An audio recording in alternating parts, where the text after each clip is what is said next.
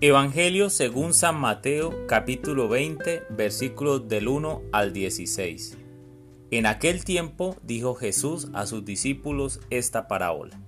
El reino de los cielos se parece a un propietario que al amanecer salió a contratar jornaleros para su viña. Después de ajustarse con ellos en un denario por jornada, los mandó a la viña. Salió otra vez a, mediodía, a media mañana vio a otros que estaban en la plaza sin trabajo y les dijo, Vayan también ustedes a mi viña y les pagaré lo debido. Ellos fueron. Salió de nuevo hacia mediodía y a media tarde e hizo lo mismo. Salió al caer la tarde y encontró a otros parados y les dijo, ¿Cómo es que están aquí al día entero sin trabajar?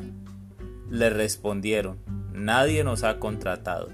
Él les dijo, Vayan también ustedes a mi viña. Cuando oscureció, el dueño dijo al capataz, llama a los jornaleros y págales el jornal, empezando por los últimos y acabando por los primeros. Vinieron los del atardecer y recibieron un denario cada uno. Cuando llegaron los primeros, pensaban que recibirían más, pero ellos también recibieron un denario cada uno. Al recibirlo, se pusieron a protestar contra el amo. Estos últimos han trabajado solo una hora y los has tratado igual que a nosotros, que hemos aguantado el peso del día y el bochorno. Él replicó a uno de ellos, Amigo, no te hago ninguna injusticia. ¿No nos ajustamos en un denario? toma lo tuyo y vete.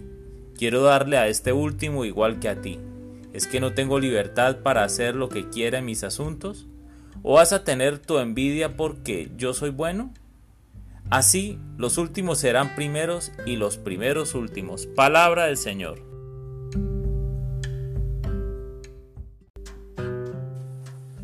Hola mis amigos. ¿Quién no se ha preguntado si lo que gana como empleado es justo? ¿O por qué a mí me pagan menos que a mi compañero siendo que trabajo más que él? ¿Acaso mi conocimiento no vale? Hoy el Evangelio nos presenta una interesante situación relacionada con la vida humana y la justicia de Dios. De hecho, es bueno recordar que la justicia de Dios está relacionada directamente con la misión de Jesús, es decir, salvar a la humanidad. Juan en el capítulo 3, versículo 16, nos recuerda esto a través de una buena noticia del amor de Dios. Todo el que crea en Él no se pierda, mas tenga vida eterna.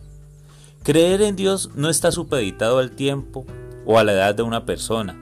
Es decir, si tu encuentro con Dios ocurre siendo niño o en tu adolescencia, juventud, adultez o ancianidad, tendrás las mismas oportunidades para ingresar al reino de Dios.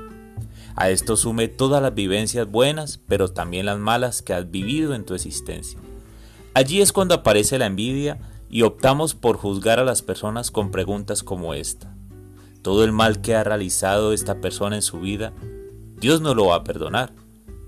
Santa Teresita del Niño Jesús nos habla de la experiencia que tuvo con su primer hijo espiritual, un hombre por el que oraba condenado a morir en la plaza pública por sus crímenes. Este pidió como último deseo un sacerdote y confesarse. Si su arrepentimiento fue sincero, tuvo el perdón de Dios. Y al igual que los obreros de la parábola, fue uno de los últimos e ingresó primero al reino de Dios.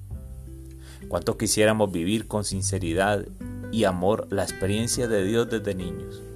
Pero nuestra realidad humana es otra, y en la vida de las personas, conocer a Dios, encontrarnos con Dios, ocurre en diferentes etapas de la vida. Por eso es mejor prepararnos con un arrepentimiento sincero y con obras de amor.